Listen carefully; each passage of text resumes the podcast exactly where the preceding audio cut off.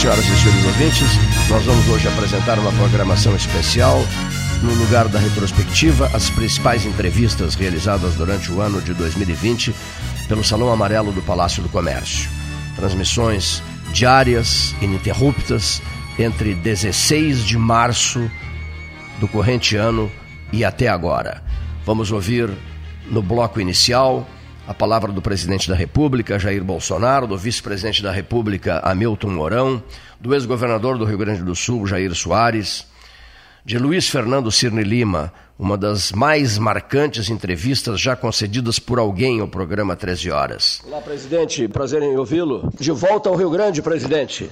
É uma satisfação voltar aqui. Hoje, uma, uma agenda específica em Bagé, é uma entrega de residências populares, mas também estou com o prefeito de Bagé aqui comigo no avião. Já entrei em contato com o comandante do Exército. Eles querem ver da possibilidade do nosso Exército construir uma barragem lá, porque sofre com a falta d'água que é crônica na região. Estou aguardando a resposta do comandante do Exército. Se Deus quiser, a gente vai assumir esse compromisso aqui com o Bagé e com o Rio Grande do Sul. E falando e falando em Exército, registre-se a participação do Exército na duplicação da BR-116. Mais 11 quilômetros hoje, eu estou sabendo que o senhor é, muito interessado, é um homem muito interessado nessa questão. É, nós, nós, temos poucos batalhões de engenharia no Exército. Já conversei com, com o Comissário da Defesa para a gente ampliar a quantidade de vagas para arma de engenharia lá em Resende, né?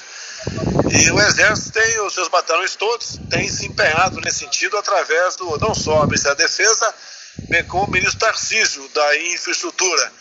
Então a gente fica feliz né, em poder colaborar aqui com a infraestrutura no Brasil pelo nosso querido Exército Brasileiro. Num debate ouvi recentemente, presidente Jair, Jair Bolsonaro, que o, o, ministro Tarcísio é um dos grandes ministros do seu governo, um dos principais ministros do seu governo. É, são, todos são competentes na sua respectiva área. Né? Eu falaria muito da Damares, por exemplo, que é esquecida muitas vezes, mas é o pior. Eu entendo que o ministério mais difícil de você comandar é, do, da família, da mulher e direitos humanos, tá? porque era muito aparelhado com a esquerda, com a péssima política que usava dos pobres, é, das pessoas com problemas, por uma causa pessoal. E a Damares mudou completamente isso aí. Então, é, todos os ministérios são importantes, como estou na minha frente aqui, agora também aqui, com uma, o Rogério Marinho, que também tem quase 20 mil obras no Brasil sob sua responsabilidade. Então, é é um governo realmente bastante eclético, né, que o pessoal se empenha o máximo para poder fazer o melhor de si, né, é, para um Brasil ser mais feliz, vamos assim dizer. Presidente, Rádio da Universidade Católica de Pelotas, ouvindo o senhor, um registro. O Porto de Rio Grande, o superporto, é estratégico para o Rio Grande do Sul. E o senhor tem consciência disso? É, temos consciência. Você pode ver, de maneira geral, os portos, é, nos últimos meses, né, é, tem batido o recorde da, da, da, na exportação, especial de grãos. É, acabou aquele loteamento político em Porto. Você vê, você vê eu, tô, que eu tenho dados comigo do Porto de Santos, que está voando. É uma garotada nova que nós colocamos lá que está dando tudo de si. E acabaram os escândalos nos portos, que eram loteados pela quase todos os partidos, em especial o PT. Então essa mudança é importante. Ontem eu tive numa live minha, eu trouxe, levei para lá o Tarcísio, falamos sobre ferrovias. É, pretendemos no próximo momento, aproveitando essa deixa de vocês, para falar, falar, falarmos sobre portos no Brasil. É, porque isso, obviamente, nós sabemos né, que a exportação tem seu valor e a locomotiva da nossa economia está sendo o agronegócio como é há algum tempo. O senhor se antecipou a minha pergunta. O fundo do debate 13 horas é uma velha Maria Fumaça e o apitando e o, e o, e o trem nos trilhos. É o fundo musical. A ferrovia, o Rio Grande reza pela ferrovia, presidente Bolsonaro. É, ontem ele falou muito sobre a ferrovia Norte-Sul, que trecho começa a funcionar a partir do ano que vem. Completa lá do Maranhão, né, passa por Tocantins, Goiás e morre ali em São Paulo, no Porto de Santos. Falou também na, lá em cima, no norte, lá, a Transnordestina e a FIOL, a Ferrovia Integração Oeste-Oeste. Também conseguimos, junto ao Tribunal de Contas da União, que tem feito um trabalho excepcional, a viabilização da malha paulista, que deixa, então, a oportunidade de integrarmos aqui com a, com a malha sul, chegando até o nosso querido Rio Grande do Sul, onde estou aqui agora, em Porto Alegre. Então, as ferrovias não é questão de prioridade, é, é necessidade. O transporte rodoviário é, não pode ser supervalorizado como sempre foi. Tem seu valor, tem sua importância. Os caminhoneiros não vão deixar de fazer seu frete, mas o transporte ferroviário está na tá na alma da gente. A prioridade do senhor nesse momento é a vacina de Oxford. É, nós assinamos o, o, o protocolo, né?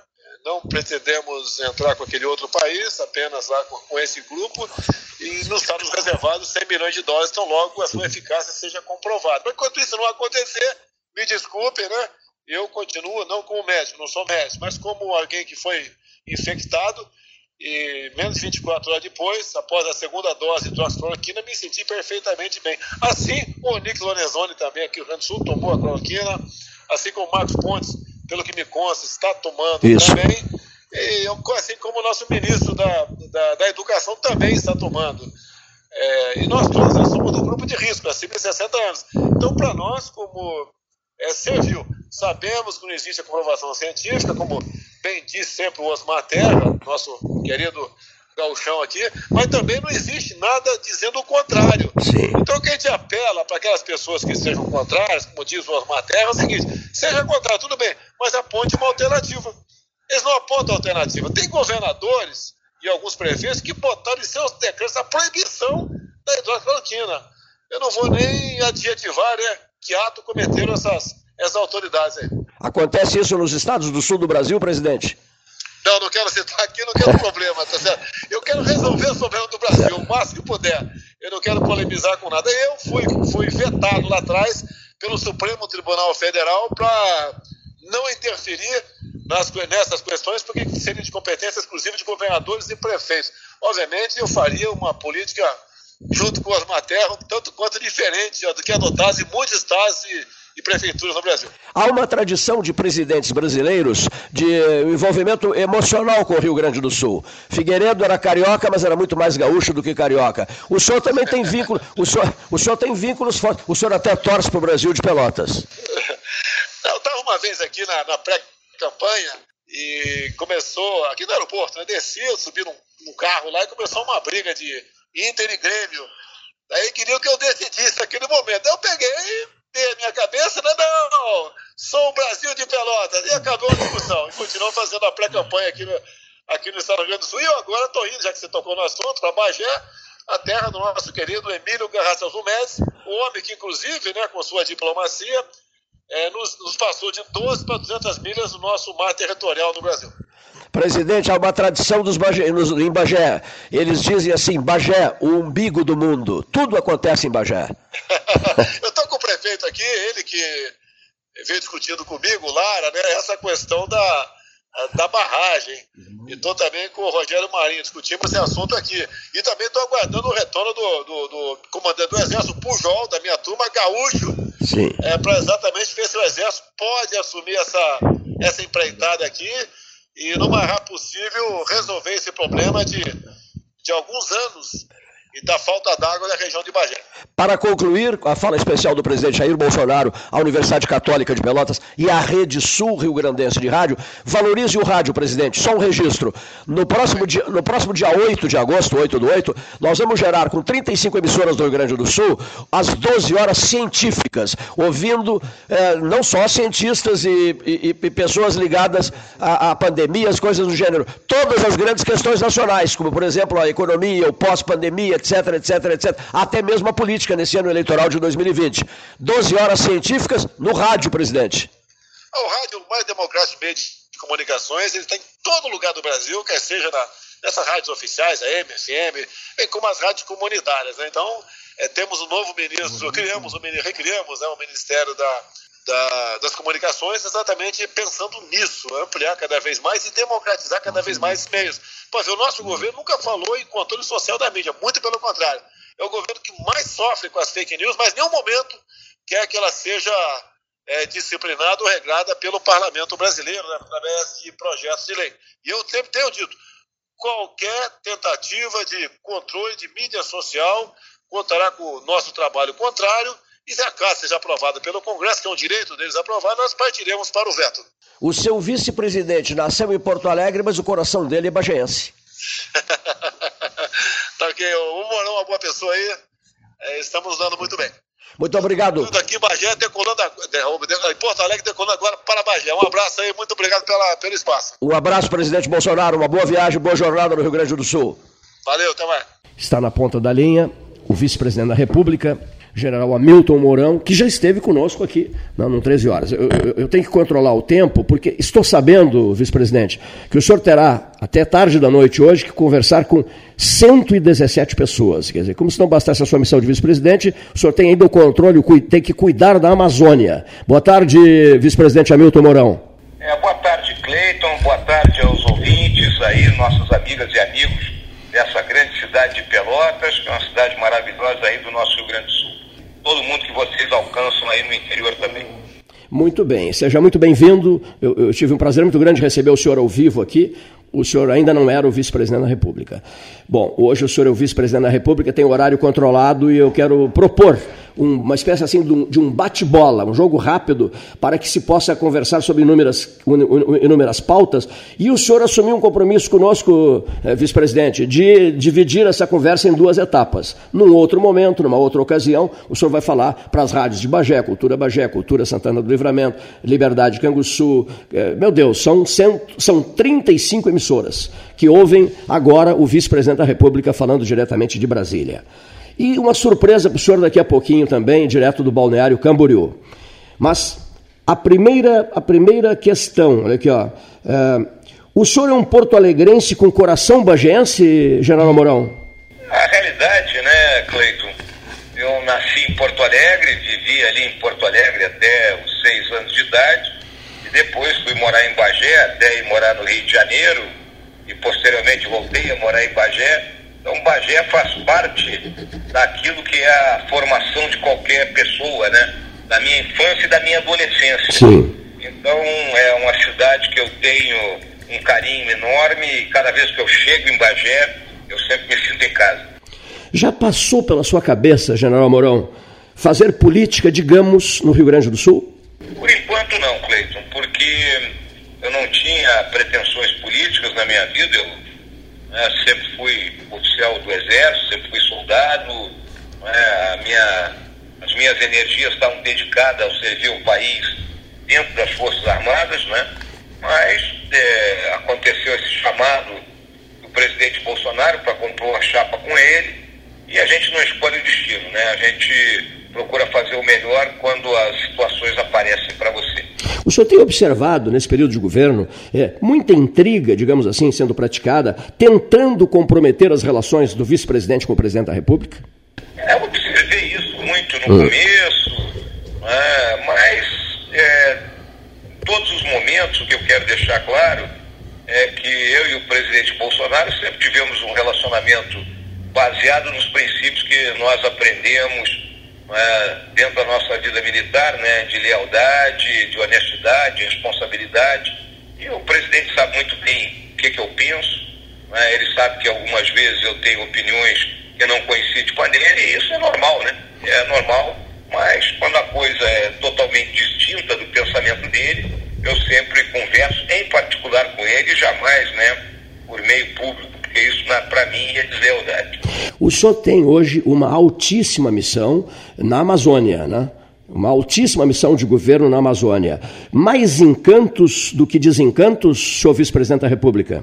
Não, qualquer coisa em relação à Amazônia, né, Cleiton, é algo enorme, né? Vamos lembrar aí, eu lembro nossa população do Rio Grande do Sul, a Amazônia é 60% do território brasileiro, são mais de 5 milhões de quilômetros quadrados, né? de uma área que é pouco integrada. Às vezes as pessoas aí no nosso estado do Rio Grande do Sul não entendem você viver numa cidade você não pode pegar um carro e sair. Né? Isso é o comum na Amazônia.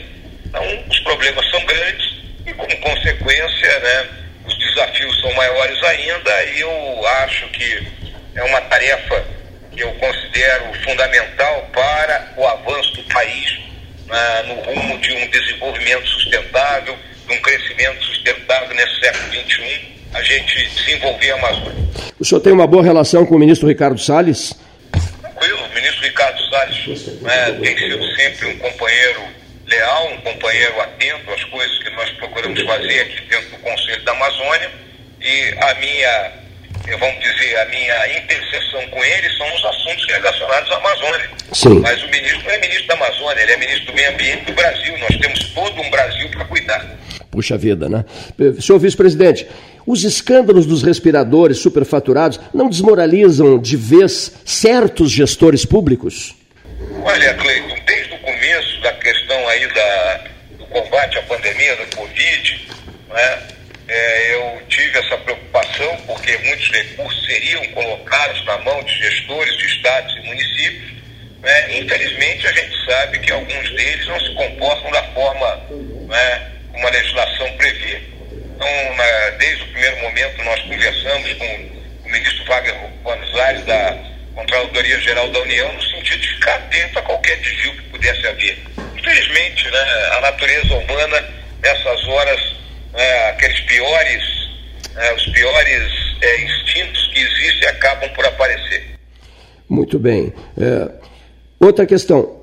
Tinha duas perguntas aqui que eu estou tentando localizar, do ex-ministro da Educação, ex-governador do Piauí, eh, senador da República, deputado federal, filho do primeiro embaixador do Brasil na China, o nosso prezadíssimo amigo Hugo Napoleão do Rego Neto. As perguntas ligadas à Amazônia, não estou localizando as perguntas, são tantas que eu tenho aqui para encaminhar ao vice-presidente. Bom, as eleições de 2020 não, não é o mesmo, eh, um processo eleitoral em 2020, em função dessa pandemia toda, não é o mesmo, general Mourão, que colocar a carroça na frente dos bois? Não, na realidade, né, nós tínhamos uma de duas opções, né? ou se realizava as eleições, ou se prorrogava os mandatos dos atuais prefeitos e vereadores, o que não foi a decisão né, nem do Congresso, nem do Judiciário. Então as eleições têm que andar, né, obviamente dentro das limitações existentes aí pela pandemia, nós vamos ter que conviver com essa pandemia até que ou tenha um remédio ou a vacina, e dentro da, vamos dizer assim, da gente atender a, a, aos, aos protocolos, né? manter o distanciamento, usar máscara, evitar aglomeração, a gente tem condições de fazer tudo que é necessário. Bom, uh, num país continental, vice-presidente, em tempo de pandemia, já que estamos falando nisso, ninguém se entende, as pessoas ficam batendo cabeça. Isso tem incomodado muito, né? O, eu me refiro a N autoridades, prefeitos, governadores, enfim, ministros, enfim. O senhor não acha que é, é, é uma hora de elevação suprema né? Uh, do espírito em defesa da vida humana? É lógico, Cleiton, é? mas o que acontece? Né? Você bem colocou, é um país continental, de desigualdades regionais. Né? Então você vê que num primeiro momento nós tivemos uma, uma a intensificação da pandemia no norte e nordeste, que era o período Sim. úmido deles, né? que o ministro Pazuello chamou de inverno e muita gente criticou, vai dizendo, pô, mas não tem inverno, não, o inverno lá é chuva. E tem chuva, tem umidade, umidade tem doença respiratória, doença respiratória atrai o, o vírus. Aí agora inverte. O norte e nordeste está vivendo um momento tranquilo, né, dentro do possível. E o nosso sul-sudeste, em virtude da, do inverno mais rigoroso, está sofrendo as consequências. Então essa é a característica do nosso país. Não tem forma de bolo. O que o governo procurou fazer, o governo central, em todos os momentos, foi difundir protocolos, né, é, atender a questão logística, distribuição de equipamentos de pessoal de saúde especializado, né, e, obviamente, buscar né, a questão psicológica de não haver o pânico na população. Isso foi a, o que o presidente buscou fazer o tempo todo. Vice-presidente, governadores e prefeitos é, estão incorrendo em alguns erros em determinados estados da federação, né? É, é, o que se noticia muito. Chesterton já dizia que um camelo é um cavalo projetado por uma comissão. Ou seja, cada um acrescenta um risco a mais, ninguém se entende. Isso incomoda muito o senhor? Olha, não me incomoda, Cleiton, porque essa pandemia, essa doença, ela não tem forma de bolo.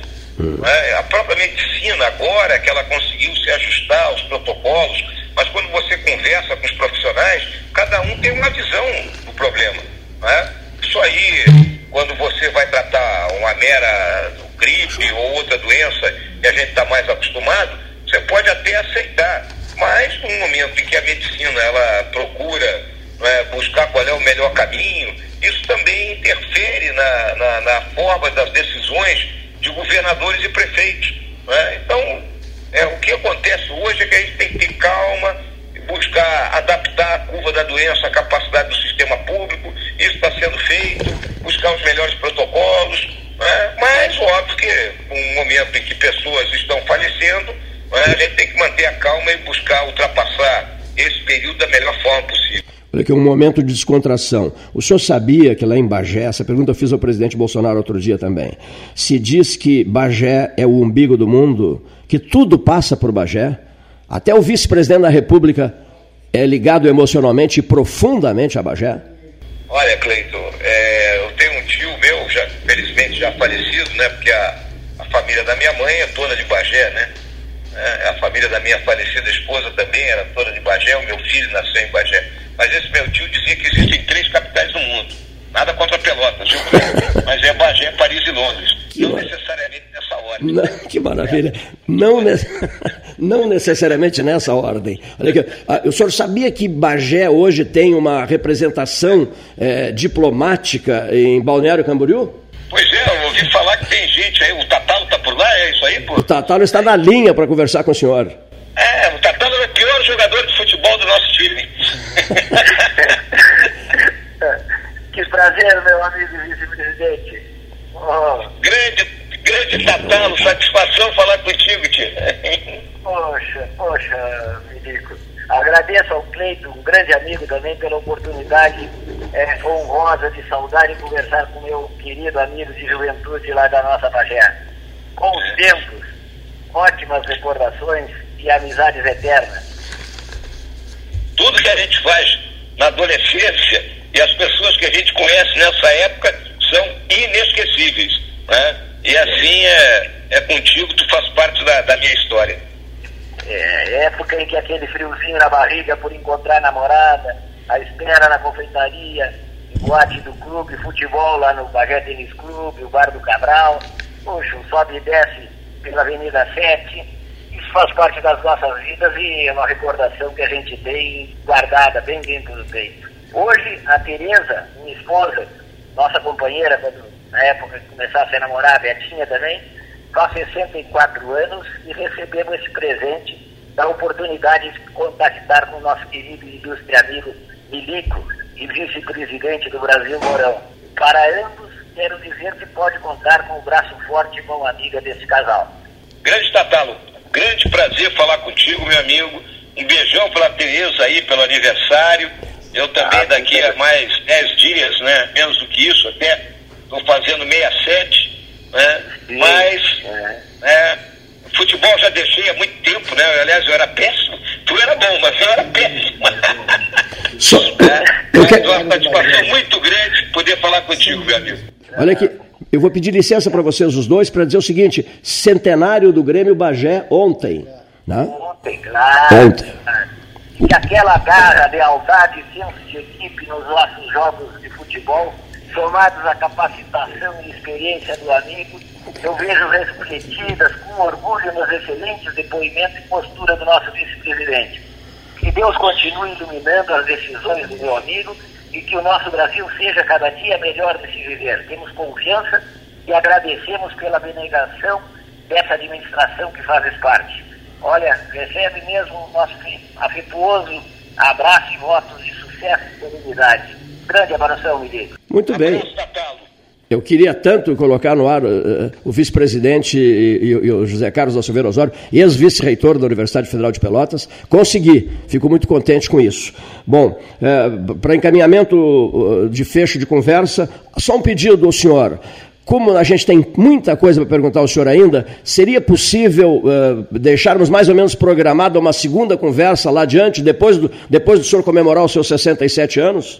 Sem problema, Cleito. A gente acerta aqui com a minha equipe. Eu estou sempre à disposição aí de vocês para a gente poder conversar, sem problema nenhum. É, antes de BR-116, né, é, o senhor torce em Bagé para o Guarani ou para o Bagé? Olha, é o seguinte, a família inteira é Guarani, Sim. mas o meu coração é da gremiação Jaldinegra. que maravilha, que maravilha. E, e, e, essa, e essa conversa fiada que anda aí, não, o vice-presidente da República tem vínculos com Farroupilha, com o Grêmio Atlético Farroupilha no bairro Fragata. Existe alguma coisa de concreto nisso, é, vice-presidente Hamilton Mourão? Cara, Cleito, na, na realidade, né, o Farroupilha ele tem um passado aí muito ligado né, ao nosso grupo militar, né? mas é, aí no Rio Grande do Sul, né? É, Na realidade, eu, quando formei a minha visão futebolística, foi quando fui morar no Rio de Janeiro, ali, aí virei flamenguista. Então, aí no Rio Grande do Sul, eu prefiro declarar que eu, ou eu sou Aimoré de São Leopoldo ou sou Grêmio Bagé. E mais nada, né? Deixa assim, né? Vamos deixar assim. BR-116, o debate 13 horas começa em 2013, um intenso movimento, transformou isso numa bola de neve, esse movimento todo, para a duplicação da BR-116, o senhor é sabedor disso, o senhor já esteve aqui conosco. O senhor tem acompanhado de perto as ações do brilhante ministro Tarcísio Gomes de Freitas. O trabalho do, do Tarcísio, Tarcísio é um conhecedor né, da situação da infraestrutura do Brasil. E nós sabemos que a BR-116 nesse trecho aí entre Porto Alegre e Pelotas, ela tem um trânsito extraordinário, né? a ligação com o Porto de Rio Grande, que é o grande porto que existe no Rio Grande do Sul, né? é um, um ponto de escoamento de produção e há muitos anos o Estado se ressentia que essa rodovia tivesse uma capacidade duplicada. Né? Então é um trabalho que vem sendo realizado e não é um trabalho simples pelas características do terreno, né? o, o nosso terreno né, que margeia aí as grandes lagoas, né, é um terreno baixo, é um terreno com uma, vastas áreas aí daquilo que é considerado de solo mole, requer né, uma capacidade operacional grande para construir uma rodovia que realmente persista no tempo, né, mas é, uma, é algo que será terminado dentro desse governo, não tenho, a, tenho a, a certeza absoluta disso. O senhor é uma das pessoas que estará fiscalizando isso, não é, vice-presidente? Não tenho dúvida, Cleiton. Isso aí nós estamos acompanhando. O Tarcísio está né, é, tá à frente desse, desse trabalho. Né? E conforme eu falei, não é simples. Muitas vezes as pessoas podem achar, não, é construir uma estrada, é, pô, passa uma reta aqui e vamos embora. Mas não é. Tem as características do solo dessa região, que não é simples. Né? Basta ver como foi a questão da duplicação aí da, da rodovia de Pelotas e Rio Grande, que não foi fácil. Né? Mas eu tenho absoluta certeza que esses, essa distância entre Porto Alegre e Pelotas brevemente será percorrida sem incidentes e de forma segura. Uma resposta rápida, uma pergunta rápida. Um vulto da história do Rio Grande do Sul em todos os tempos. Bento Gonçalves. Bento Gonçalves da Silva, que beleza. Olha aqui, ó. O senhor, é, acho que o senhor acha, para fechar a nossa conversa, daquela famosa frase de Winston Churchill, diante, o senhor diante de uma altíssima missão na República Federativa do Brasil. Na hora das grandes decisões, dizia Churchill, siga sempre a sua intuição. O senhor faz isso? Olha, quando a gente chega já na idade que eu tenho, com a experiência de vida, é óbvio que a intuição ela é, é extremamente é, é um dos, dos fatores que você analisa. Mas eu gosto de ouvir muito os meus assessores, né, porque na maioria das vezes as visões que eles me apresentam têm fundamento. Muitíssimo obrigado. Estou cumprindo os tempos, né? É, porque eu quero continuar essa conversa num outro momento. Cumprimentos antecipados pelos seus 67 anos dentro de uns 10, 12 dias. Recebo o abraço da mesa de debates do 13, onde o senhor já esteve. Gratíssimo pela descontração da conversa. Excelentíssimo senhor vice-presidente da República, Hamilton Mourão. Leito, muito obrigado. Nós. Em outra oportunidade que eu tiver mais tempo, a gente conversa né, com mais profundidade. E meu grande abraço aí às minhas amigas e amigos da grande Pelotas, né? Que abrange Bagé também. que maravilha. Um abraço, eh, Geraldo Mourão. Muito obrigado. Nada, até mais. Bom trabalho. Chamaríamos de Porto Alegre 13 horas. Estamos aguardando, ele prometeu, em breve nós vamos reunir pessoas aqui para discutirmos sobre memória de Oswaldo Aranha, de Getúlio Vargas, de Joaquim Francisco de Assis Brasil, dois museus, um no Alegrete, outro em São Borja, e o restauro, a recuperação da biblioteca de Joaquim Francisco de Assis Brasil. Patrimônios do Rio Grande, patrimônios que precisam ser preservados a qualquer custo. Eu já estou, por exemplo, em tratativas em relação a isso com o senador Heinze, Luiz Carlos Heinze, e com o embaixador André Aranha Correia do Lago, que é o representante brasileiro em Nova Delhi. Ele é o embaixador brasileiro na Índia. E todos motivadíssimos. Dr. Fernando Berti Machado, presidente do CIMERS no interior do Rio Grande do Sul, lá no Alegrete. Todos motivadíssimos para preservarmos essa memória. Aliás, o senhor, no seu tempo de governador do Rio Grande do Sul, o senhor se preocupou uma barbaridade com a preservação da memória gaúcha, não é, doutor Jair? Boa tarde. Boa tarde, Cleito. Boa tarde, ouvintes. Claro, e, e ainda é um problema para nós todos que fizemos e, e ainda continuam fazendo vida pública, a memória do Rio Grande. É, é de entristecer, porque nós não cultuamos e pessoas como os citados aí, a, a Assis Brasil, por exemplo, tem um livro sobre agricultura que eu tenho, ganhei de presente, que é uma verdadeira bíblia sobre a agricultura do nosso estado. Oswaldo Aranha fez, participou do Estado de Israel, era um homem que foi ministro da Fazenda, uma cultura extraordinária. Ministro da Justiça, ministro das Relações Exteriores, Exato. embaixador, embaixador dos Estados Unidos. Nem tem sombra é. de dúvida. E tem aquela frase muito famosa dele, né? Que netos são filhos com açúcar. E eu conheci Oswaldo Aranha, né? Eu, eu, eu sou de um tempo antigo já. Era uma figura envolvente, né, doutor Jair? Sim, é. simpático, né? E com um garbo extraordinário. A presença dele era sentida já ao, ao entrar em qualquer sala, em qualquer eh, lugar, a gente sentia a presença dele. Aliás, tem alguns políticos do passado que marcaram exatamente por esses vultos que a história não venera, que a história não registra e que os jovens não conhecem, né? Não conhecem é, e não, infelizmente não se interessam em conhecer, né, doutor Jair? Por, é, por exemplo, João Neves da Fontoura, João Neves da Fontoura, não, um tribuno, uh, tribunos, ah, extra, é, extraordinária. Padrinho do... Tem os dois livros é. do João Neves da Fontoura. Eu também, é. Uma, uma verdadeira lição de português, lição de oratória, lição de cultura, nós temos uh, extraordinário. A Pelotas eh, tem sido é, é, produtora de vultos extraordinários. Herdei livros maravilhosos de Delfim Mendes Silveira, fundador da UFPEL, reitor fundador, presidente do, Conselho de, presidente do Conselho de Reitores das Universidades Brasileiras, e de Mozart Vitor Russumano, afiliado, afiliado de batismo de João Neves da Fontoura, sabia? Não, não sabia. João Neves era o padrinho de batismo do Mozart Vitor Russumano. Então eu tenho. É, eu tenho pérolas de, de, de, de, João Neves e João Neves. O senhor imagine o João Neves hoje numa tribuna com transmissão de televisão. Bom, seria um espetáculo. Né?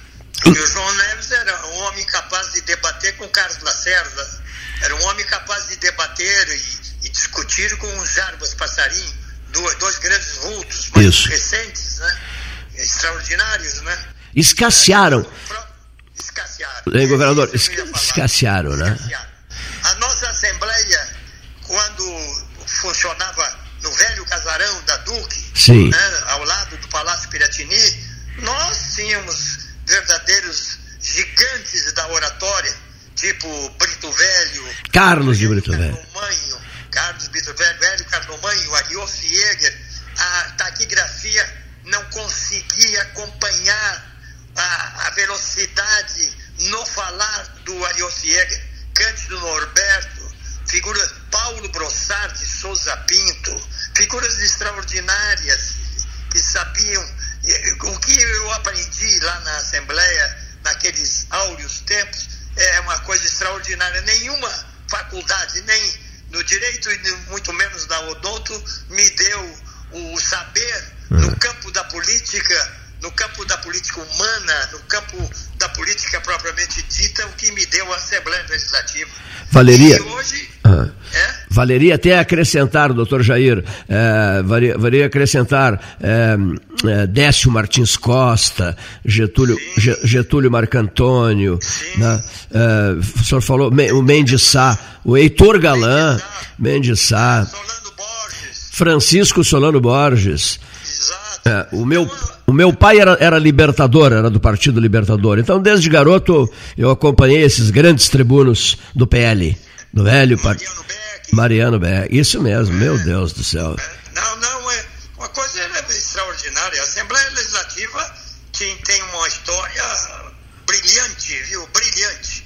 Hoje, na verdade, viu, é que as pessoas foram se afastando, né?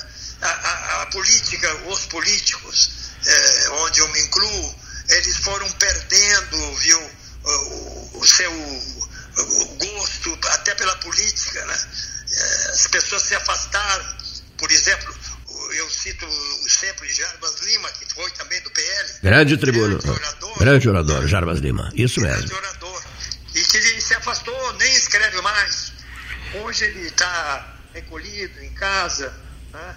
Mas figuras extraordinárias da vida pública, né? surgiu um desencanto profundo, né? Hoje, por exemplo, hoje, por exemplo, se nós nos, nos, nos concentrarmos e acho que devemos fazê-lo, o senhor está em Porto Alegre, eu estou em Pelotas, o senhor foi governador do Rio Grande do Sul, ministro de Estado da Previdência Social, quer dizer, hoje vamos uh, colocar os olhos uh, na direção do Rio de Janeiro. Já se teve esse infame exemplo recente da deputada Flor Delis. Flor, é esse Flor Delis? É isso, né? É né? Que, coisa, que coisa patética, né? Que coisa cruel. Mas, meu Deus, a que ponto chegamos? A que decadência alcançamos eh, nesse episódio dessa, dessa deputada, né? Que usou usou veneno, né? Primeiro, né? no primeiro momento. O veneno, nem sei que veneno foi. É, eu achava que tinha sido estricnina, mas não foi estricnina, foi outro, né? Foi, foi, foi, outro veneno. Quer dizer, a desmoralização é, do Rio através de uma parlamentar que foi a mais votada do Rio de Janeiro. Deputada federal, a mais votada do Rio de Janeiro. Agora o governador Witzel, afastado do cargo. Né? Afastado do cargo. Pelo, eu, eu, que, Pois eu abri dizendo hoje, é, é, é, é o pentacampeonato do, do Rio de Janeiro. Né? Muito triste, eles pegaram essa, essa, essa, esse mito agora de todo mundo querer é, sair condenado, né? É. ir para prisão. Isso é uma vergonha, né? É, está acabando o espírito público, a seriedade, né? Eu hoje, é, lendo como leio todos os dias os jornais e acompanhando, fiquei muito triste, porque o, tanto o presidente da Câmara como o presidente do Senado estão lutando para continuar no cargo, coisa que a Constituição determina que não pode ser eleito e, e estão fazendo de tudo para per, permanecer. Não dá para entender, são os donos do poder, não querem largar nunca. Então, eh, eh, eu acho que perderam todo o senso de responsabilidade, o espírito público, né? Porque Sim. a alternância do poder é uma das melhores coisas que a democracia nos oferece. Perfeitíssimo, né? Luta-se por isso, né? Deseja-se isso, né? Interessante o que o senhor está dizendo, né? O país, é. o país vive um momento realmente muitíssimo delicado, muitíssimo delicado. É aqui e... no estado, eu, eu, não quero perder essa oportunidade. Sim.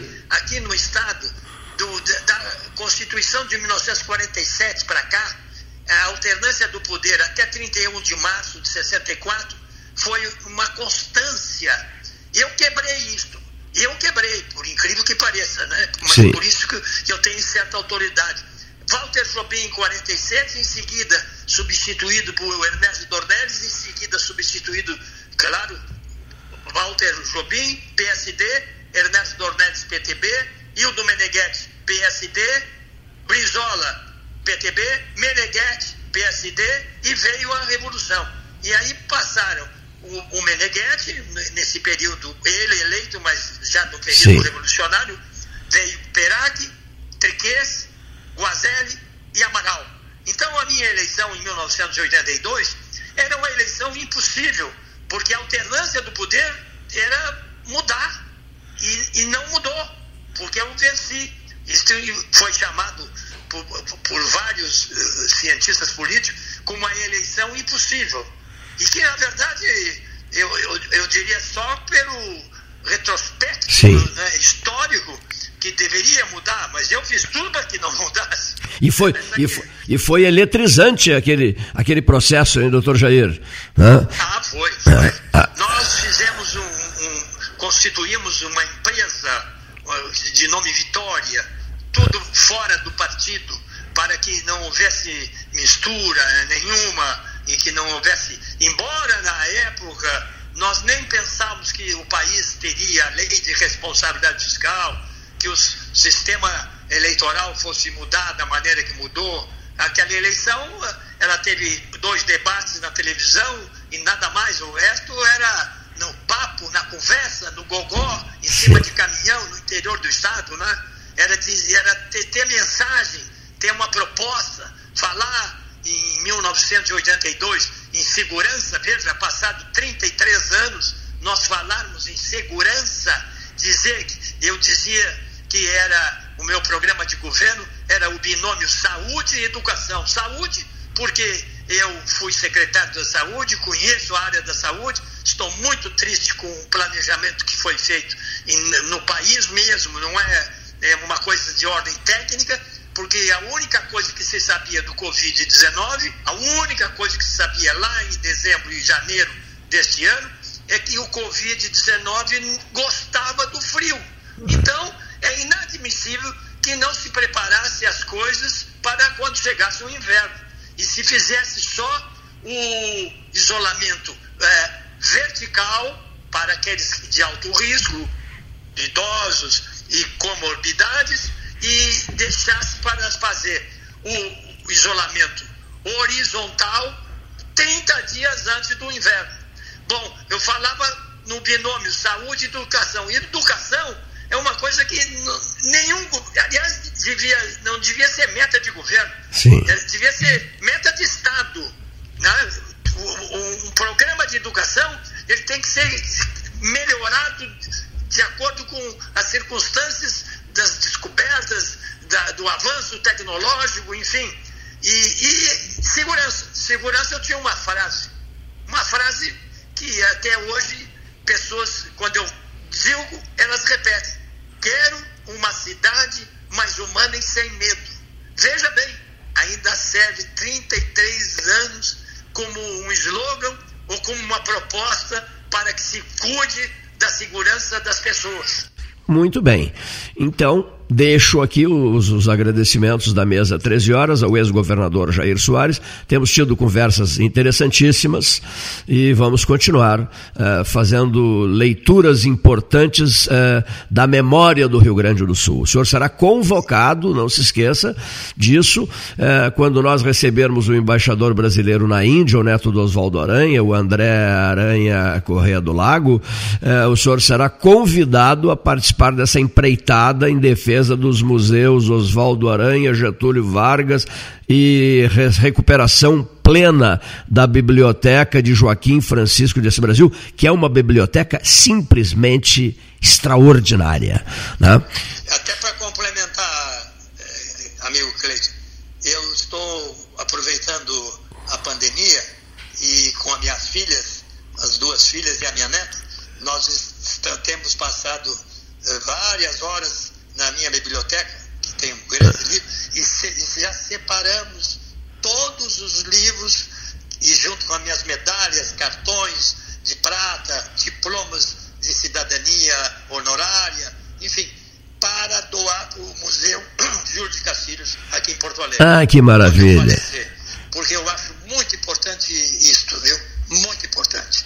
E eu, eu quero dizer o seguinte, que eu quando for a Pelotas eu vou levar o, meu segundo livro, que fala na paralisia infantil e que tem o apoio de 80 médicos de nome aqui do Estado, desta área de eh, pediatria, principalmente, para que seja distribuído para as escolas aí. O, gratuitamente. o 13 horas se encarregará disso, o debate 13 horas se encarregará disso. Do, doutor Jair, uh, uh, uh, última questão, a última questão ainda, aproveitando o ensejo, aos 43 anos de idade, o esposo da dona Honorina a pelotense Honorina da Costa, foi submetida a uma delicada intervenção cirúrgica, até com problemas de anestesia à época, né? Ele tinha 43 anos. E o cirurgião olhou para ele, viu que ele estava com... vivendo um momento extremamente delicado, ele acabou falecendo na cirurgia, né? E disse assim: coragem, doutor Júlio, coragem, doutor Júlio. E a resposta do Júlio de Castilhos foi: coragem eu tenho, o que me falta é ar. Né? Essa, Essa história é famosa, né? É famosa, né?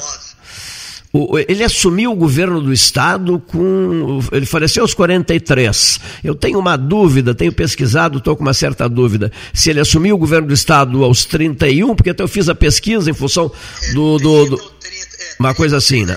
30 ou 31. Até eu fiz a pesquisa em função do, do governador Eduardo Leite, que integrou a nossa mesa de debates aqui durante 10 anos e assumiu o governo muito jovem também. Mas o Júlio de Castilhos, casado com uma pelotense, o Júlio de Castilhos foi 30 ou 31, né? Por isso o mais jovem do Estado, né? Doutor, doutor Júlio. Doutor Júlio. Ah, era presidente do Estado, isso mesmo. Doutor Júlio Prates de Castilhos. Né? Figura extraordinária, né? o positivismo de Augusto Conte e, e Castilhos levando isso muito, muito, muitíssimo a sério. Receba um forte abraço meu e da equipe de debates 13 horas. Sempre uma alegria imensa falar com o senhor.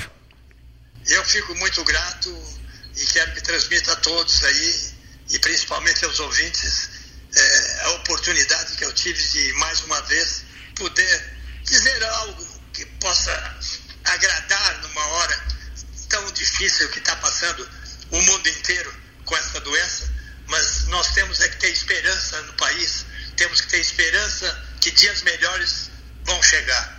Meu agradecimento e eu estou sempre às ordens desse programa que passou a fazer parte da minha vida 13 horas. Muito obrigado, muito obrigado, doutor Jair. Governador, governador Jair Soares conversando com Pelotas e o sul do Rio Grande. Uma boa tarde para o senhor. Muito obrigado, muito obrigado. Boa tarde. Boa tarde. Examinava outro dia aspectos históricos eh, da política dos Estados Unidos e encontrei o presidente Theodore Roosevelt eh, a cavalo, cavalo, adorava cavalos. Né? Teve, teve no, no teve no John Rey o seu braço direito e fez uma amizade fortíssima quando veio ao Brasil com o Marechal Rondon. Né? E, e, e o, Inclusive fez viagens desbravadoras é, históricas, né? de grande importância na vida brasileira. Um dia desses, o, o ex-ministro da Educação e ex-governador do Piauí, Hugo Napoleão, também escreveu uma barbaridade, nós somos muito amigos, sobre isso. Né? A, a, Roosevelt, junto com o Marechal Rondon, e essas incursões feitas no Brasil. Eu, eu, eu falo em cavalos porque o senhor eu sei, é apaixonado por cavalos. Muito obrigado. Realmente, o, o cavalo sempre pertenceu a um dos meus hobbies prediletos não é? E desde a primeira infância, por assim dizer, eu sou vidrado no, no, no, na espécie zoológica Ecos Cavalos. E desde os primeiros petiscos da minha vida até os cavalos de corrida dos dias de hoje. E o Jockey Clube de Pelotas será eternamente agradecido ao ex-ministro da Agricultura, Luiz Fernando Cirne Lima. Eu dizia no rádio um dia desses, uma das reservas morais do estado do Rio Grande do Sul. Muito obrigado, muito obrigado. Realmente tenho procurado pautar minha vida pública no sentido de não ter nada do que me arrepender e de ter uma conduta que esteja sujeita à maior exposição e a maior escrutínio de quem quer que seja. O Cândido Norberto, Paulo Gastão Neto aqui ao meu lado e eu convivemos com o Dr. Carlos de Brito Velho. E nos restaurantes lá em Torres, ele largava uma sacola de remédios em cima da mesa e o Cano Norberto se deliciava com isso. Mas, doutor Brito, o senhor carrega uma farmácia consigo. E um símbolo maior do Partido Libertador, não é, doutor Sene Lima? Muito obrigado. Muito obrigado pela referência, porque o, doutor, o deputado Carlos de Brito Velho era primo irmão de minha mãe. A minha mãe era da família Velho e, digamos, e ele era uma pessoa amicíssima do meu pai, frequentador da nossa casa e nós frequentadores da casa dele, de maneira que é uma pessoa muito presente em toda a minha, a minha infância, adolescência, juventude, e eu estive com ele, acompanhei ele, tive a satisfação de estar com ele até o desaparecimento dele. Uma grande figura do Rio Grande do Sul, uma das personalidades, a meu juízo, mais representativa de todas as qualidades e talvez podia se dizer também um pouco intemperança do temperamento gaúcho no sentido de fazer política algumas Sim. vezes. Um tribu... e, o tio Brito, e o tio Brito era um legítimo representante desse, desse, desse, dessa conduta, desse comportamento. Um camarada de uma seriedade, de uma retidão de conduta e respeito ao dinheiro público, uma coisa realmente fantástica, e que tinha, talvez, a, tá, o meu pai atribuía a ele uma coisa de que a ele nada lhe faltava, isto é, podia ter alguns excessos, nada Sim. lhe faltava. E era um tribuno extraordinário, né, doutor Cine Lima? Um tribuno extraordinário, grande orador, não é? Teve uma atuação marcante. E, digamos, e eu quando, por força, digamos, de, de, de, de chamados ao interesse público, quando eu, em 1969, cheguei em Brasília, encontrei na Câmara dos Deputados um dos nomes mais famosos e mais respeitados dentro da Câmara de Deputados do, do, da Assembleia, da, da, das Assembleias maiores da, da, Federação Brasileira, o nome do tio Brito. Carlos de Brito Velho foi um parlamentar exemplar. Eu vou pedir, inclusive, permissão ao senhor para fazer, recuperar um episódio envolvendo uma outra figura pública respeitadíssima, chamada Mendes Sá.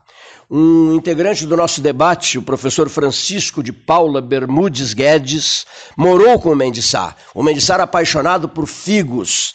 Tinha até. É, o Mendes Sá era apaixonado por figos. O Mendes Sá, um dos maiores símbolos do, libertadores da história gaúcha, não é, ministro Ciro Lima? Sem qualquer dúvida. Colega de turma do meu pai, formado em Direito, na turma da Faculdade de Direito do Rio, de, de Porto Alegre, do Rio Grande do Sul, na época, não é, era uma turma ilustríssima, do qual faziam parte 15, 15 a 20 catedráticos, foram posteriormente. A turma era composta de cerca de 30 alunos, e cerca da metade deles, cerca de 15, eram, chegaram a ser catedráticos da Faculdade de Direito. Inclusive, o doutor Mendes Sá, posteriormente senador da República, professor Mendes Sá, professor de Economia Política. Professor Mendes Sá, grande figura, foi um senador notável no Brasil, foi um senador realmente eh, notável e um orador também prodigioso, foi ministro da Justiça, sempre se desempenhou, digamos, com altíssima competência e também com uma conduta irrepreensível. Por exemplo, quando quando o Cândido Norberto foi cassado pela Assembleia Legislativa do Estado, o senador Mendes Sá renunciou ao cargo de ministro da Justiça. Confere? Sim, porque ele precisava assinar a cassação e ele não assinou. Ele, ele, ele se demitiu do cargo de ministro, deixou o cargo de ministro da Justiça para não assinar as cassações. O livro de memórias dele chama-se Tempo de Lembrar. Eu tenho esse livro, eu herdei esse livro do Cândido Norberto. Há uma dedicatória comovente do MEN ao Cândido, e o Cândido no Hospital Moinhos de Vento, já nos, seus momentos derradeiros, ele colocou assim: essa é a tua herança, com uma dedicatória a mim, me repassando o livro Tempo de Lembrar. Que beleza, que beleza, que coisa emocionante. Realmente o, o, o ministro, o, o ministro Mendes Sá, digamos, afastou do cargo para não para não para não ter que assinar a cassação daqueles parlamentares do, do, aqui do Rio Grande do Sul, no qual se incluía uma pessoa que também eu não de uma, de uma amizade próxima, mas eu tinha uma, um, um grande apreço e também um certo convívio também no, na, na cidade de Veraneio de Torres com o Cândido Norberto. Logo no dia imediato da, da, da, da publicação da cassação, tive a oportunidade de visitá-lo na casa dele e choramos juntos os dois. Eu abracei chorando e ele também caiu em pranto quando nos abraçamos. Uma coisa para mim muito dolorosa. E eu quero apenas recordar que essas cassações foram realizadas, não é para impedir que Rui Cirne Lima, meu pai, fosse eleito governador do Estado. Que coisa impressionante isso. Doutor Rui Cirne Lima, né? outro símbolo e outra reserva de moral do estado do Rio Grande do Sul. O senhor e o Cândido abraçados, chorando, comovidos, é, esses, esses gestos de outros tempos, ministro Luiz Fernando Cirne Lima, esses gestos de outros tempos estão fazendo uma falta danada nos tempos atuais. Mas não podemos perder esperança. porque afinal de contas as tradições rio-grandenses e brasileiras estão bem vivas e elas estarão, estão sempre vivas. Podem estar nesse momento um, como brasas cobertas por uma fuligem, por um pouco de cinza, mas elas estão bem vivas.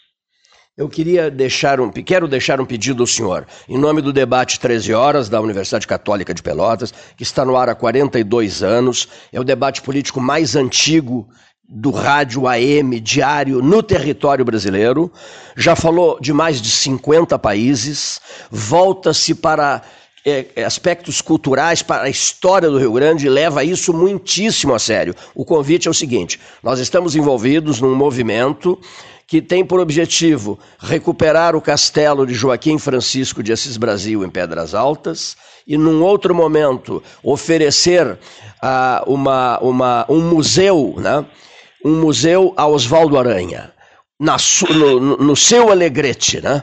Seu Alegrete, sim. O museu, o museu Oswaldo Aranha, embaixador nos Estados Unidos, é, ministro da Fazenda, ministro das Relações Exteriores, um homem respeitadíssimo e uma figura-chave que teve, na minha avaliação, o ministro é, teve a grandeza de jamais ousar ultrapassar os seus limites para tentar a presidência da República, que era o seu sonho. Certo porque ele se considerava, digamos, comprometido com, com Getúlio, Getúlio, com Vargas, é. não é? E, digamos, e, e, e, sempre se colocou na segunda posição, até, digamos, o discurso emocionado, talvez um dos mais brilhantes discursos da história política brasileira, quando da morte do Getúlio, no, no sepultamento do Getúlio, o doutor Oswaldo faz um discurso em prantos, que é uma coisa realmente muito, muito, muito significativa, pouco conhecida e pouco lembrada.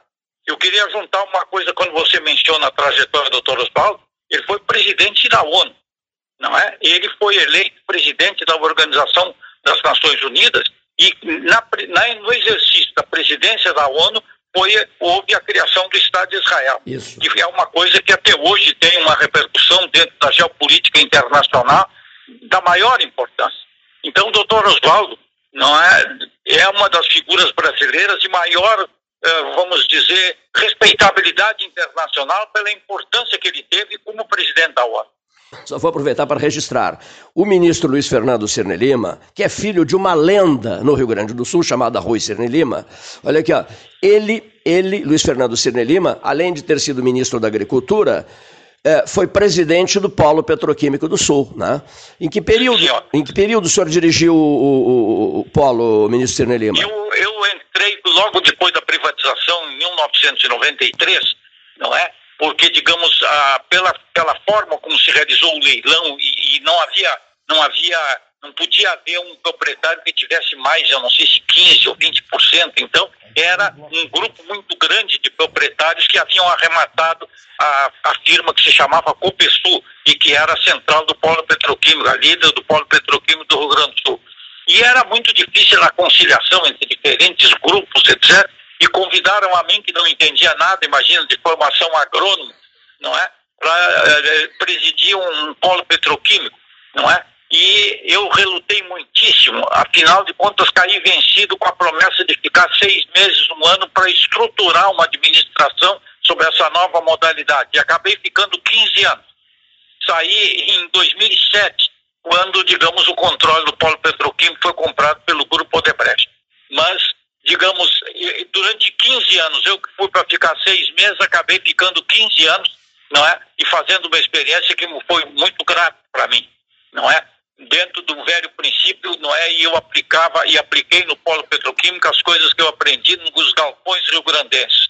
Respeitar as pessoas, valorizar o trabalho das pessoas e procurar institucionalizar um espírito de equipe para todos trabalharem juntos para a mesma causa, porque numa indústria de altíssima tecnologia, como é a petroquímica, você precisa ter colaboradores todos realmente empenhados, não é? vestindo a camisa e realmente empenhados.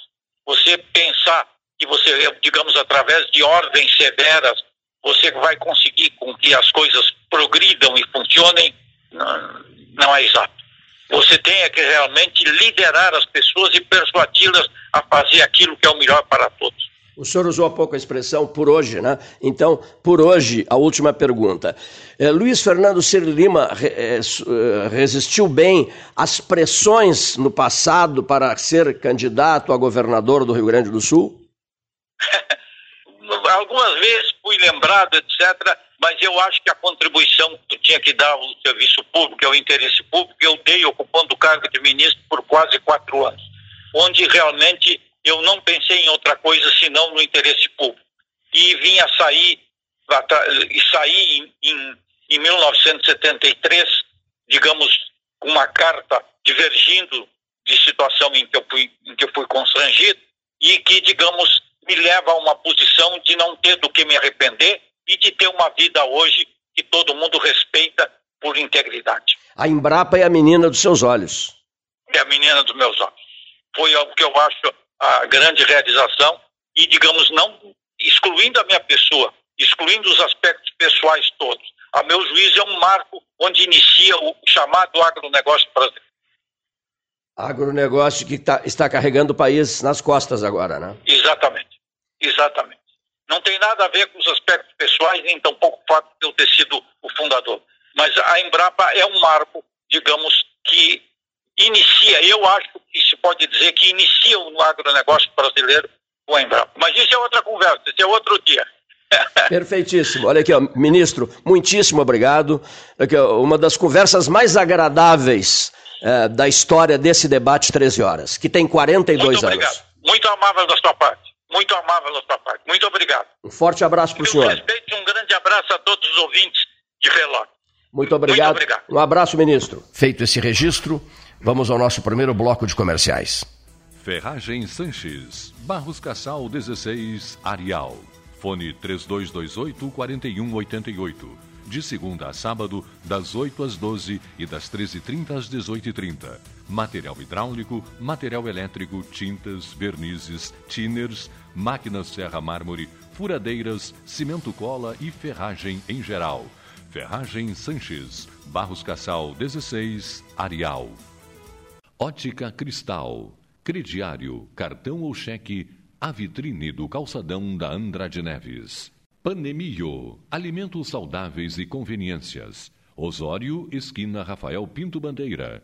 Teleentrega 3225-2577. Com todo mundo tomando cuidado, já se pode pensar em viajar com mais tranquilidade. Para que isso aconteça, a Expresso Embaixador está fazendo o necessário para manter seus clientes e funcionários seguros. Antes e depois de cada viagem, uma equipe de limpeza higieniza todas as partes do ônibus dentro e por fora, nossos carros passam por um processo de desinfecção e descontaminação. Tudo pronto para levar você com segurança ao seu destino. Expresso Embaixador, aproximando as pessoas de verdade.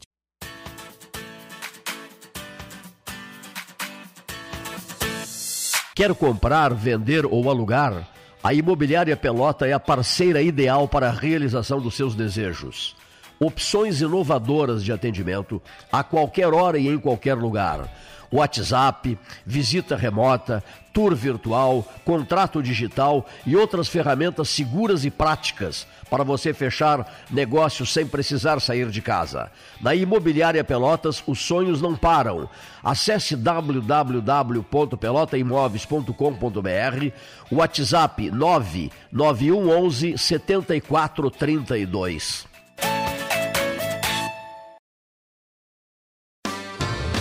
Versão digital da carteira de trabalho? rs.gov.br resolve. Seguro desemprego pra quebrar aquele galho. rs.gov.br resolve. Pra tudo que você precisar, é só acessar e resolver. Precisou de um dos mais de 200 serviços digitais do Estado? Acesse rs.gov.br e resolve. É o RS Conectando os Gaúchos. Governo do Rio Grande do Sul. Novas façanhas. Unimed Pelotas. O melhor plano de saúde, com urgência e emergência 24 horas. Oi, tênis para corrida, tem? Claro! Nós temos esse com absorção de impacto, aquele com palmilha flexível e esse aqui com solado mais estável. Gostou? Pensar. Ai, que dúvida. Na hora de pagar, tenha certeza. Com Banri Compras, por favor. Vá de Banri Compras. Só com ele você pode pagar do seu jeito. À vista, predatar para até 60 dias ou parcelar em até 12 vezes sem juros. Banricompras, pague do seu jeito. Eu me coloco no teu lugar. Você se coloca no lugar de alguém. E a gente vai mais devagar. Pra ir mais além. A gente passou o ano todo se cuidando. Agora é hora de levar o cuidado também pra estrada. Empatia no trânsito. Você no lugar do outro neste verão.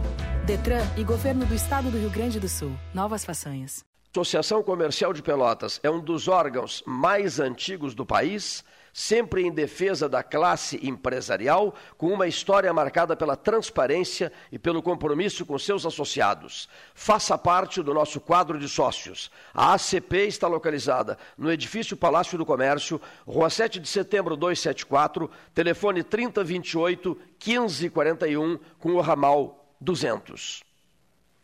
A SPO ampliou e inovou. Há 40 anos prestando serviços em arquitetura e construção.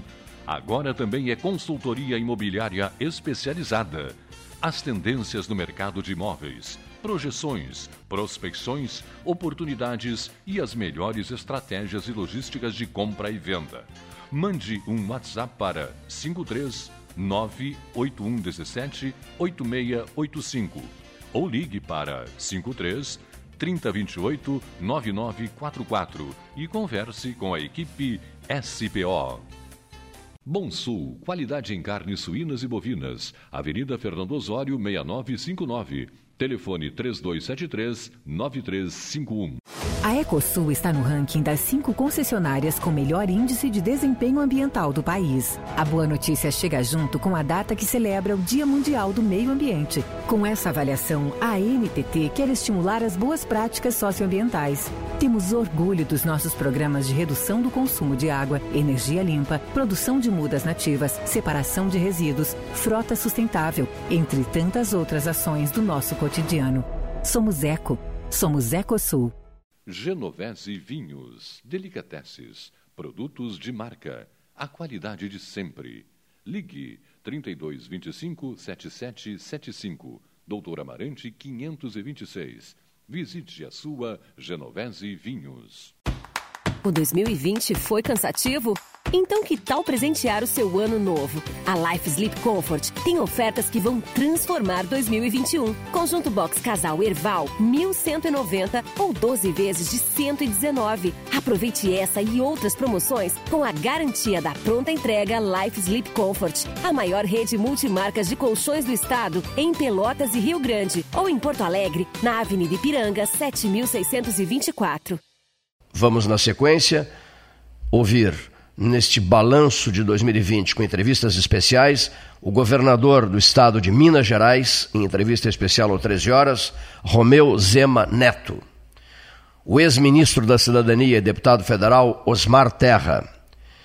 O criador da rede sul-rio grandense de rádio, professor Sebastião Ribeiro Neto, da Rádio Liberdade de Canguçu, Canguçu FM, Cultura Bagé, Cultura Santana do Livramento.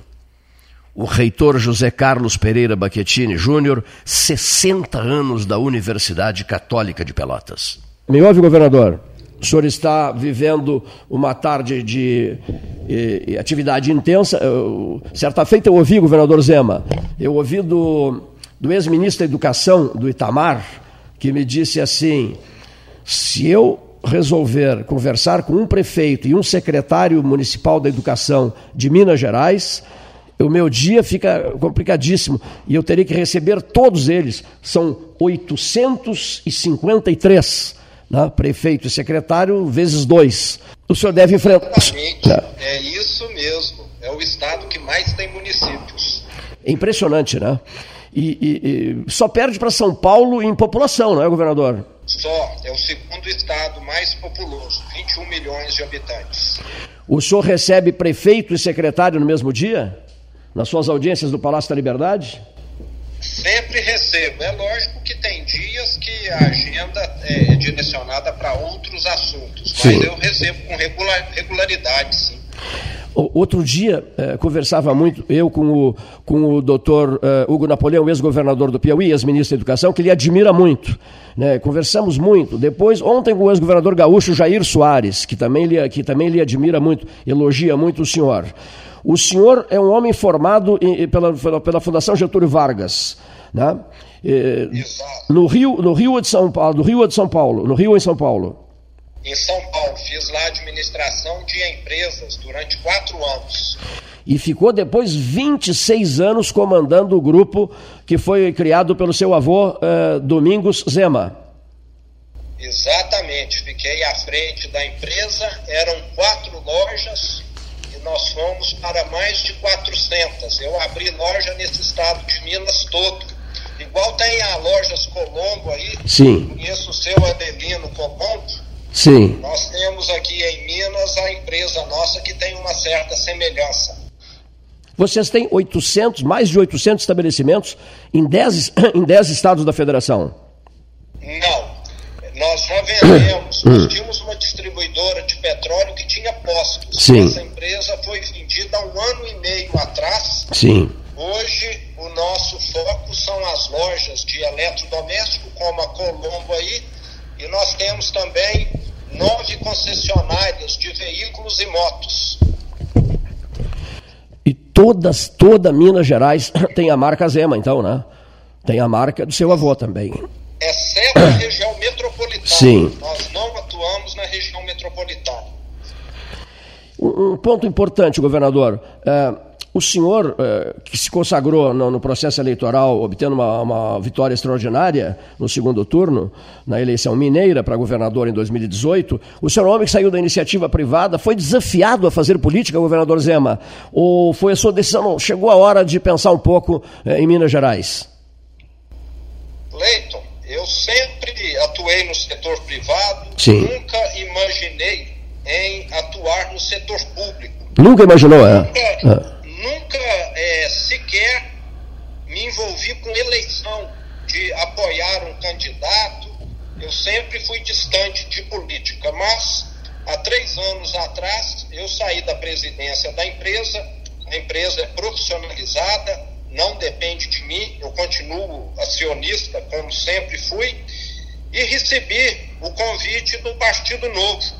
E foi o convite do Partido Novo que me fez enxergar que se nós que temos boa vontade, temos ética e uma certa competência, não atuarmos em prol do Brasil, as pessoas que muitas vezes não têm é que vão estar atuando e fazer o que fizeram aí em 2015, 2016, que nós tivemos a pior recessão da história, lembrando que o mundo estava crescendo. A recessão no Brasil aconteceu porque ela foi fabricada pela nossa classe política, que conseguiu fazer com que o Brasil regredisse em dois anos o que em lugar nenhum do mundo aconteceu. O mundo andando para frente e o Brasil dando marcha ré. E eu vi que no Partido Novo eu estaria confortável, porque é um partido que não usa recurso público. Eu nunca concordei com essa questão da classe política gastar milhões em campanha e as pessoas passarem fome, e vi que valeria a pena eu avaliar essa minha entrada na política.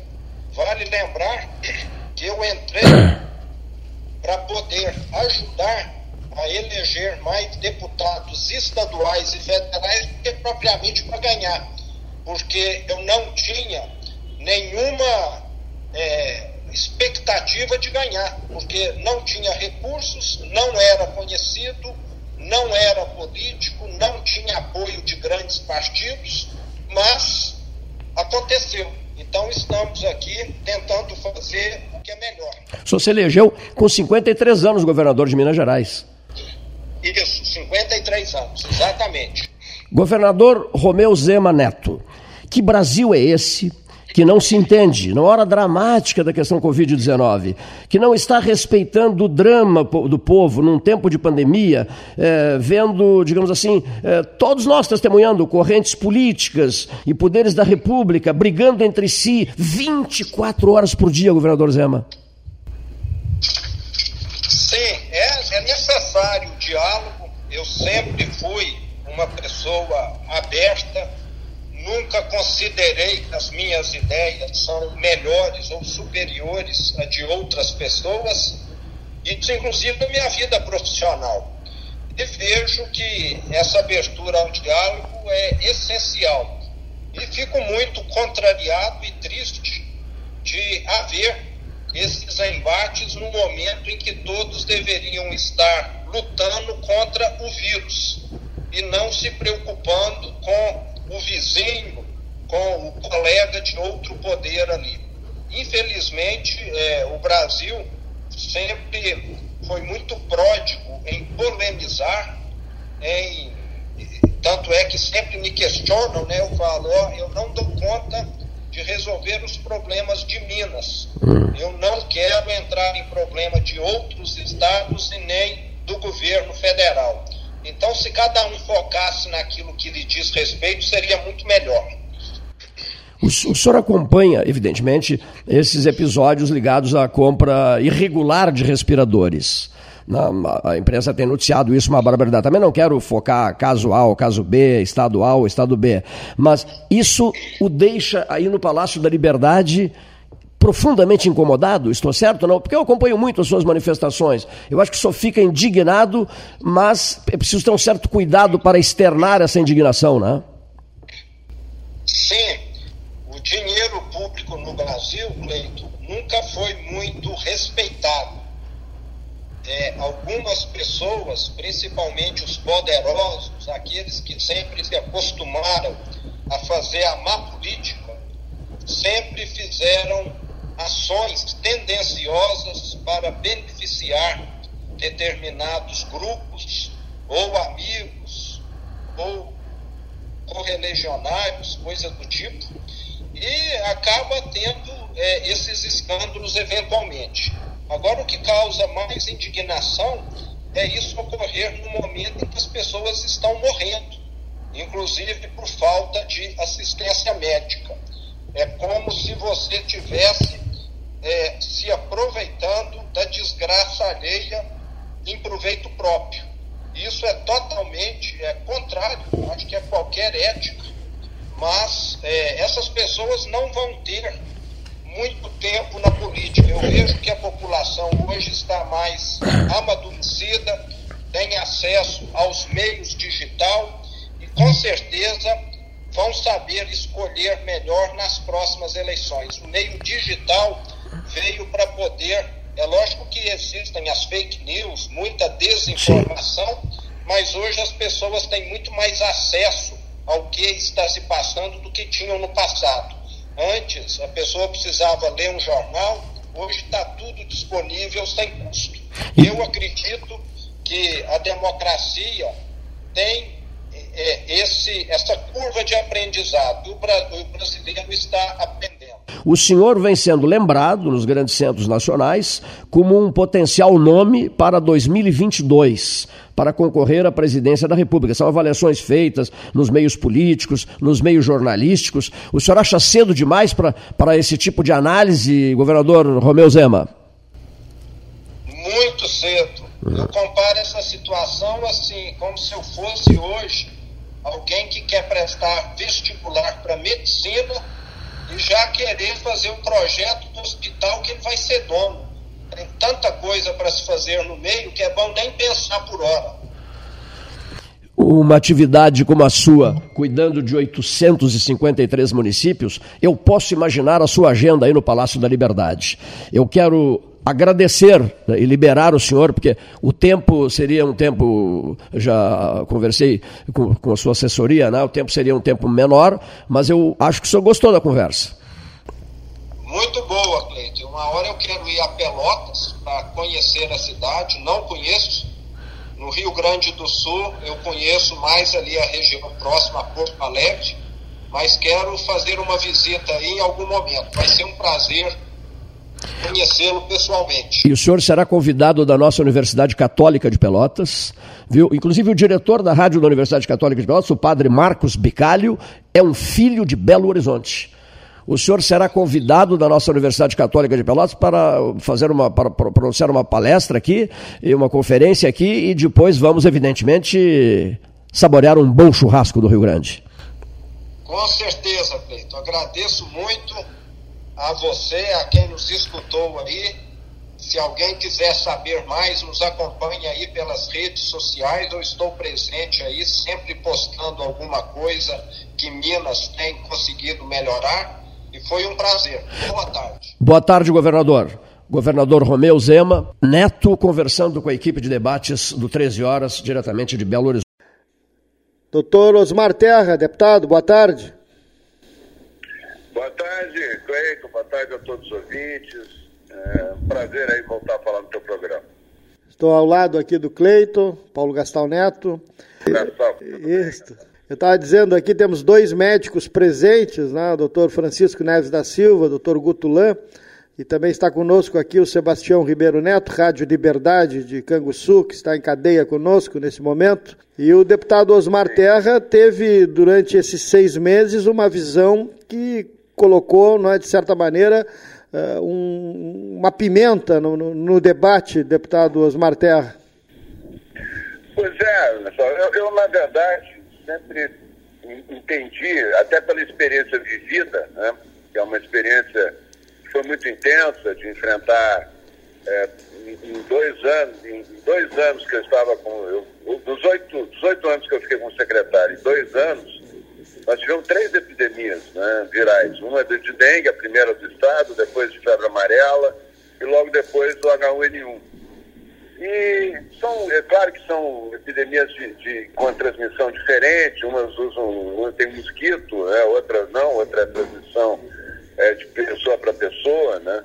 Mas eu aprendi muito com isso, né? E aprendi os padrões que tem as epidemias virais. Né? Tive, que, tive que entender isso. Né? Tomar decisões, inclusive. Não é uma coisa de eu ficar dando, dando palpite na, na, na, na, na arquibancada, né? Eu estava tava tendo que, que uh, não, ganhar o jogo, não perder o jogo, né? dentro do campo.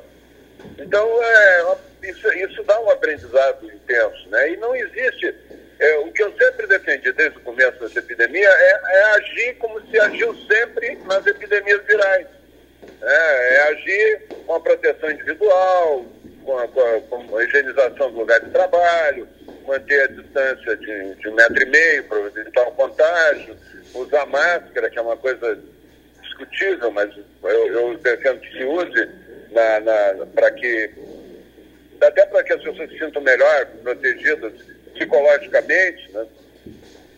que as crianças, eh, nós reabrimos as escolas no meio da epidemia do H1N1 e o H1N1 era muito mais letal, né, muito mais mortal para as crianças do que, o, do que o coronavírus é. O coronavírus é um vírus, é um vírus que, que poupa muito mais as crianças, né? E ele, ele é mais letal com os idosos, né, não com as crianças. Então eu, fui defender, eu defendi princípios que nós usamos em todas as epidemias anteriores. Na epidemia da, da gripe asiática, na epidemia da gripe é, Hong Kong, a pandemia, foram pandemias, na pandemia do H1N1.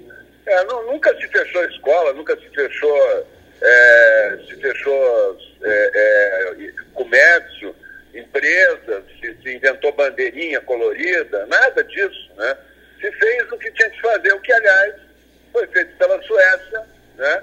com, um ótimo, com um bom resultado. Não foi o melhor resultado do mundo, mas foi um resultado muito melhor do que os países que fecharam tudo, né? como a Itália, como a, a, a Espanha, como a, o Reino Unido, como os Estados Unidos, como o Brasil, né? como o Chile, como os, os países que, Bélgica, países que fecharam tudo tiveram um resultado muito pior que o da Suécia, que não fechou nada. Né? As escolas não pararam de funcionar em nenhum momento, não parou de funcionar é, o comércio, né? se, se, se, se dava uma orientação, as pessoas seguiam essa orientação, não, tinha, não se prendeu ninguém, nem se algemou ninguém por estar sentado no banco de praça, não se prendeu ninguém por estar caminhando na beira da praia, como aconteceu aqui no Brasil.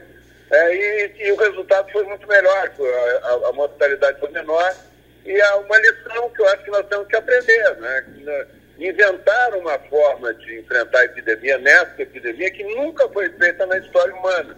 E não deu resultado. Daí o resultado. O próprio Brasil está mostrando isso. O Centro 136 mil mortes no Brasil, é, milhões, de, na verdade, eram dezenas de milhões de pessoas infectadas pelo vírus, não essas 4 milhões e pouco que aparecem aí, essas foram as que foram testadas, né? Tem muito mais, inclusive assintomáticos, que, nem, que nunca foram testados.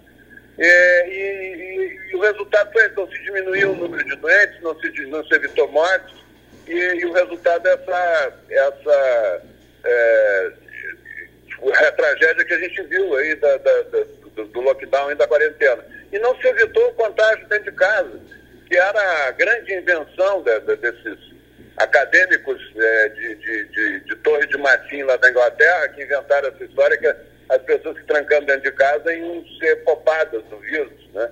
O vírus contaminou mais dentro de casa do que fora de casa. Então foi isso. Desde o início eu defendi que se usasse os métodos que sempre se usou em enfrentamento de epidemia viral, até porque esse vírus não é um vírus de outro planeta, ele é um vírus de uma família conhecida de vírus, que são os coronavírus, que tem centenas de coronavírus, né? E, inclusive com, com, com epidemias no, na, na, no, em, em, animais, né? E com, com gripes sazonais no Brasil, tem quatro tipos de coronavírus que são gripes sazonais todo o inverno no Brasil. Então foi isso que eu fiz. Na verdade, desde o início eu critiquei essa história de lockdown em quarentena e esse cálculo apocalíptico que fizeram, que no fim não se confirmou. Deputado, obrigado pela participação aqui no 13, especial. Deputado Osmar Terra, grande abraço. Eu que agradeço, um grande abraço, um grande abraço. Obrigado. Obrigado ao deputado federal, ex-ministro da Cidadania, deputado Osmar Terra. Boa tarde, amigo Cleiton, ouvintes do 13 Horas, ao querido Paulo Gastal, enfim, a todos aqueles que hoje estão unidos em torno das 12 horas científicas, a segunda etapa da programação que começou segunda-feira. E hoje, Cleiton, há um fato a destacar. 40 anos que criamos a rede, 1980. Cleiton Rocha, Hermes Ribeiro de Souza Filho, é, entusiastas, e eu entrei junto nesta proposta de unir a metade sul através de uma rede de emissoras de rádio. A região precisa ser ouvida e precisa ter voz.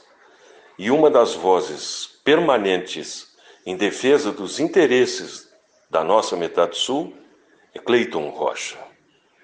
E a rede dá uma dinâmica de alcance a outros municípios e a outras regiões. Estamos muito felizes, a nossa rede, eu estou nesse momento falando da fronteira da paz, Santana do Livramento. Estamos aqui nos estúdios da Rádio Cultura, que desde o início das 12 horas científicas está acompanhando e divulgando as entrevistas, as informações, os comentários de gente altamente especializada em assuntos os mais diversos. 40 anos, Cleito. O meu abraço e um bom programa com esta condução de Cleiton Rocha e do Paulo Gastal. Um abraço. 60 anos de UCEPEL, 60 anos de Brasília, no ano de 2020. E a figura central é aquele que vem sendo muito homenageado pelo reitor José Carlos Pereira Baquetini Júnior, que mandou preparar até um memorial Independências da Universidade Católica, homenageando a memória do fundador de Dom Antônio Zátara. Pois é o reitor da UCPEL que nós vamos ouvir agora, o doutor José Carlos Baquetini, na ponta da linha, UCPEL 60 anos. Boa tarde, reitor. Boa tarde, Cleiton. Boa tarde a todos os ouvintes e a mesa do 13 horas. É um dia histórico para todos da UCPEL. Esse sonho acalentado por Dom Antônio, uh, sonho construído por ele, uh, passou a ser o sonho de gerações. Né? Várias décadas, todo mundo ligados nesse sonho e renovando esse sonho a cada dia. Então, para nós, é uma honra estarmos à frente de uma universidade é, pensada e criada por um homem obstinado pela educação. estamos felizes hoje com, com, com essa data. Iniciamos desde o início do ano comemorações alusivas aos 60 anos. Uh, e hoje temos uma grande atividade, o sexto evento chamado de Cenários, Expectativas e Oportunidades, uh, onde angariamos material suficiente para o planejamento do próximo ano. Então recebemos agora pela manhã o vice-presidente Hamilton Mourão, uh, que falou sobre a região sul, que falou sobre as universidades comunitárias, e à tarde teremos a sequência desse evento, o futuro da educação e o futuro da comunicação também.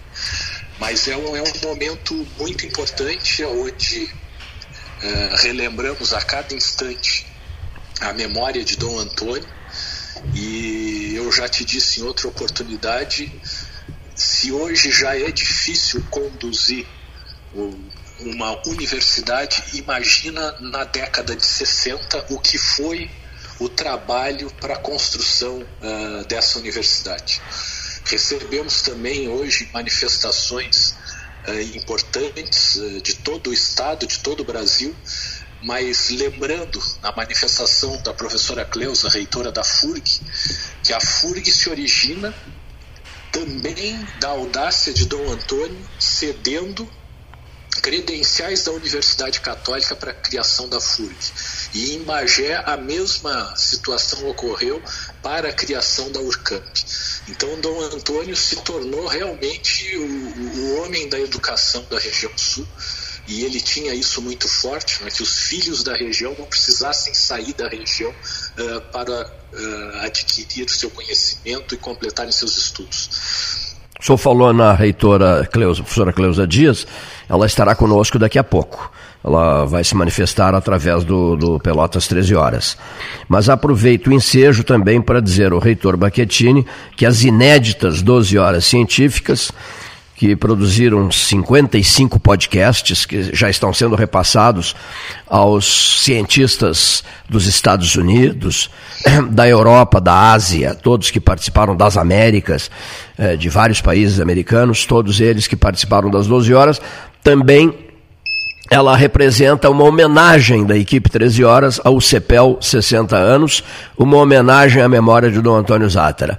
Essas 12 horas científicas que mobilizaram quatro continentes e mobilizaram dezenas de cientistas espalhados pelo mundo. Uma iniciativa do 13 que homenageia 60 anos de UCPEL, reitor. Muito bom, Cleiton. É, a gente vive um momento estranho, um momento muito polarizado, um momento de muitas críticas. Se você escuta alguém, é, é ruim, porque se alguém apresenta alguma coisa, se você escuta outra pessoa, é ruim porque essa outra pessoa apresenta outra coisa. Uh, então fica difícil até a gente gerar movimentos, né? mas isso não pode nos congelar, não pode nos paralisar. E Cleiton, aproveito o espaço para dizer que uh, eu desejo muito para os próximos 60 anos tudo de bom para uma universidade comunitária que participa ativamente do desenvolvimento de Pelotas e da região. Já formamos mais de 40 mil profissionais. A maior escola médica do Rio Grande do Sul uh, é da Universidade Católica. Mas eu tenho um desejo que ele é mais precoce, que a universidade sobreviva ao processo da pandemia e saia lá na frente viva como instituição, viva como prestadora de serviços educacionais. Porque muitas vezes uh, algumas pessoas acabam esquecendo que a universidade não recebe dinheiro do Vaticano, que a universidade não é financiada pelo poder público. A Universidade Católica de Pelotas ela vive da parcela de seus alunos. E quando a economia é amplamente afetada e alunos e pais de alunos ou perdem a sua capacidade de receita ou diminuem a sua receita ou na pior das hipóteses perdem o seu emprego, eles perdem a capacidade de honrar o compromisso mensal com a universidade. E isso é uma preocupação que muitas vezes parece que passa a ser uma preocupação só da reitoria. E a comunidade deve ficar atenta a isso, porque se uma universidade como essa some do cenário regional, certamente nós teremos problemas que a gente não consegue dimensionar, porque ah, algumas vezes a gente nem imagina que aquilo que está acontecendo naquele bairro, na, uh, naquele local da cidade, é uma obra da Católica através dos seus professores, dos seus alunos, do seu corpo técnico. Uh, a questão do hospital universitário, das unidades básicas, do direito na rua, da assistência judiciária gratuita, uh, da economia solidária, da moradia sustentável, são dezenas e dezenas de ações que elas estão incorporadas no patrimônio da cidade e que muitas vezes eh, não são reconhecidas como da Universidade Católica. Então eu tenho essa preocupação e o meu desejo de curto prazo é que a gente consiga sobreviver a tudo isso e o que eu vou dizer pode ficar chato no meio da educação, mas que a universidade consiga sobreviver a esse processo como empresa, que arrecada e distribui essa arrecadação uh, à economia da cidade, né? a cada folha de pagamento do complexo mantido pela Associação Pelotense de Cultura, a APAC, que é a mantenedora da universidade, são 5 milhões e meio todo dia 5 de cada mês, dia 10 de cada mês, uh, injetados na economia da cidade. Então, um, ela também tem essa importância. São 2.300 empregos diretos no complexo, 5 mil empregos indiretos, uh, que torna a universidade não só um polo de educação e cultura, mas também de mobilização econômica da região. Muito bem, dados importantíssimos repassados pelo reitor Baquetini aos ouvintes do 13 Horas. Eu, antes de passar a palavra ao Paulo Gastão Neto, que tem feito um trabalho devotadíssimo à questão dos 60 anos, no site, na linha 13 horas de debates, organizando entrevistas especiais. E eu, eu, eu, quero muito que ele converse um pouco com o senhor. Eu quero lhe deixar deixar um convite. Nós selecionamos no nosso arquivo de 42 anos uma manifestação de uma, de uma das pessoas mais corretas, amigas, leais que eu, que eu encontrei em Pelotas, que se chama Clair Lobo Rochefort é, ex-diretor do Diário Popular. Então, no final, final da sua conversa com o Paulo, é, é, recomendo ao reitor ouvir uma manifestação do Dr. Clair, nosso inesquecível Dr. Clair, eh, falando sobre a figura de Dom Antônio Zátera. Esse é o, é o, convite que eu deixo e transmitindo nesse momento o nosso abraço, os cumprimentos pelos 60 anos e essa parceria 13 horas Universidade Católica de Pelotas, eh, reitor Baquetini. Cleiton. Eu só queria cumprimentar eh, o, o reitor né, pelos 60 anos e, e ele acabou já uh, respondendo aquela que seria a minha pergunta né, nesse momento tão importante para a vida da universidade e da cidade que é justamente na, em relação ao futuro na, da universidade nesse momento da pandemia, que conversamos recentemente ali no saguão né, da universidade, e a, eu sempre chamo atenção para isso, né, porque os nossos ouvintes são de toda a cidade, de toda a região, e que é necessário que se atentem para a importância da universidade para o contexto regional, para fora dela, né? na atenção à saúde, na atenção no judiciário. Como o senhor colocou agora há pouco, eh, eu sempre gosto de chamar atenção para isso, para que as pessoas tenham bem presente esta, esta digamos, importância que a universidade representa né, para a, a região sul do estado e para as pessoas diretamente, reitor.